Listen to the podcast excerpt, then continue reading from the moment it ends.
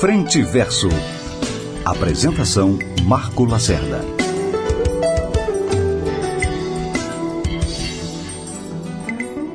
O pato vinha cantando alegremente, quen, quen, quando o marreco sorridente pediu para entrar também no samba, no samba, no samba, o ganso Gostou da dupla e fez também quen, quen, quen. Olhou pro cisne e disse assim: Vem, vem, que um quarteto ficará bem. Muito bom, muito bem. Regina Reda nasceu no interior de São Paulo em 1957. Formada em cinema pela Universidade de São Paulo, ela trabalhou nos anos 80 e 90 como roteirista e diretora de curtas-metragens, vídeos e programas de TV. Regina estreou na literatura em 1994 com o livro de contos Arca Sem Noé, que ganhou o Prêmio Jabuti. Em 2006, Regina Reda traduziu o livro sobre direitos animais Jaulas Vazias, do filósofo Tom Reagan, e passou a fazer traduções de textos sobre direitos animais que têm o veganismo como princípio fundamental. A própria Regina, que vive entre o Brasil e os Estados Unidos, é vegana há 10 anos. Veganismo e direitos animais são dois dos muitos assuntos que Regina Reda aborda na entrevista que você acompanha em seguida no Frente Verso deste domingo. A voz do pato era mesmo desacato, jogo de cena com o ganso era mato. Mas gostei do final, quando caíram na água, ensaiando o vocal, quen, quen, quen, quen,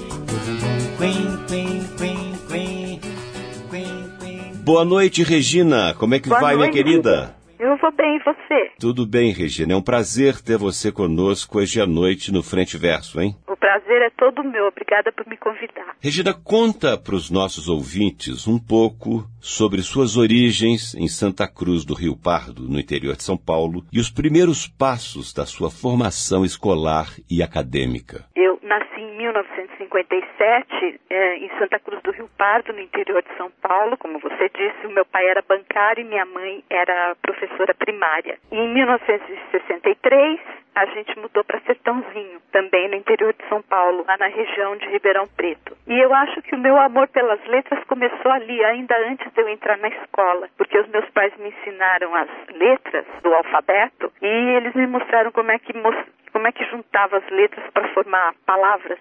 E eu comecei a ler palavras em jornais. E eles ficaram muito orgulhosos e gostavam de dizer pra- de dizer para as pessoas que eu tinha aprendido a ler sozinha.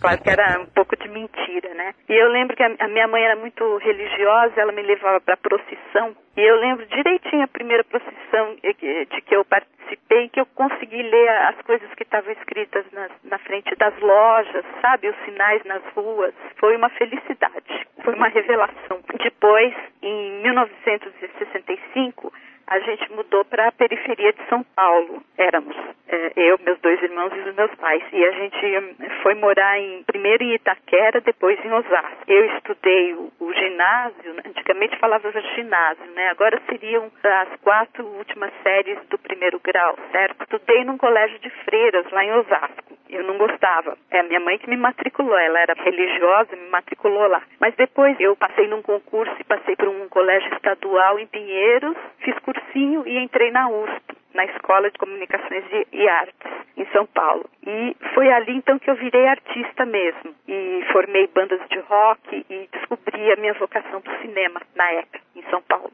Bom, como você acabou de dizer, antes de se tornar escritora, você trabalhou em cinema e televisão. Fala um pouco para os ouvintes do Frente Verso sobre sua experiência nessas áreas. Certo. Então, na ECA, eu fiz cinema. E eu dirigi alguns curtas ali, e o, o- o mais importante deles foi o Fusarca no Paraíso, um curta de 17 minutos, que era um musical, com músicas compostas por mim e executadas no estúdio lá da ECA mesmo, pelo Premeditando Breck, que estudava lá e que depois se tornaria o grupo Premê, né?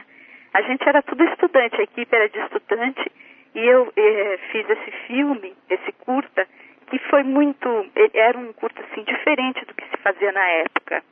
Então, ele era bem ousado e alegre, com, com músicas compostas especialmente, no estilo chanchada mesmo, das chanchadas musicais da Atlântida. E ele foi muito premiado em, no circuito de festivais e mostras, inclusive passou, entrou em Gramado e ganhou um, uma menção honrosa lá. E ganhou um outro prêmio também de melhor curta numa jornada da Bahia. Isso tudo foi em 1983.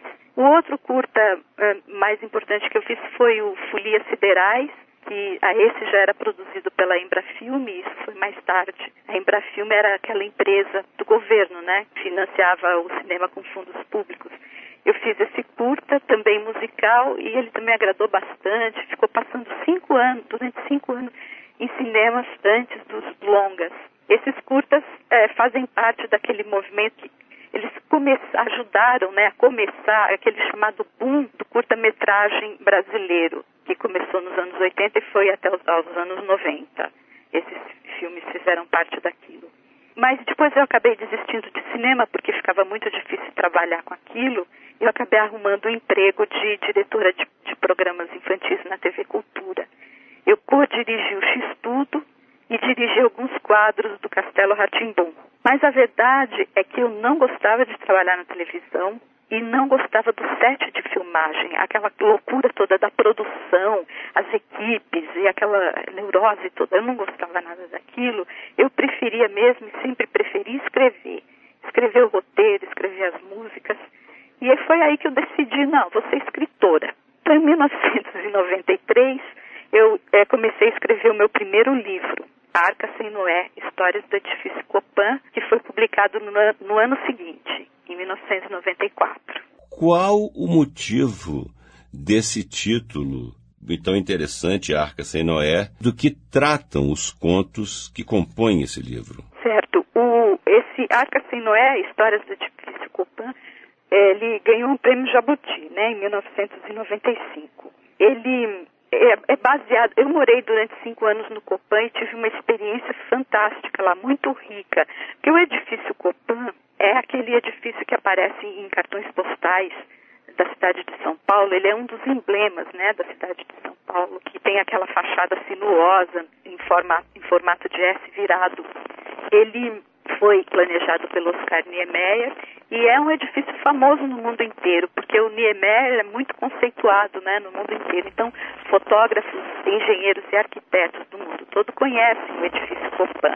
E isso ajuda a é, é contribui para ter para haver mais interesse no meu livro, que é um livro de contos, se inspiram em grande parte em, em coisas e, e, personagens, pessoas que eu conheci lá e em, em, situações e também naquela arquitetura toda, né? Na, na arquitetura do prédio, inclusive tem uma das histórias que dá um pouco o histórico assim da, da arquitetura. O Bom, Copan é basicamente uma Babilônia, não é, Regina? O, o Copan, então você perguntou do título, né? O título eu, eu, é um título jocoso, né? um título cômico que remete, porque eu, eu gosto muito do caos urbano, o, o Copan e os contos sobre o Copan, eles são um microcosmo do Brasil, né? um microcosmo do caos urbano, da América Latina, na verdade. Então, o título é um título jocoso que remete à imagem de um barco à deriva, né? de uma caótica e complexa arca sem Noé urbana. E esse livro foi traduzido e publicado em inglês. Ele faz bastante sucesso entre os alunos de literatura brasileira nas universidades aqui nos Estados Unidos.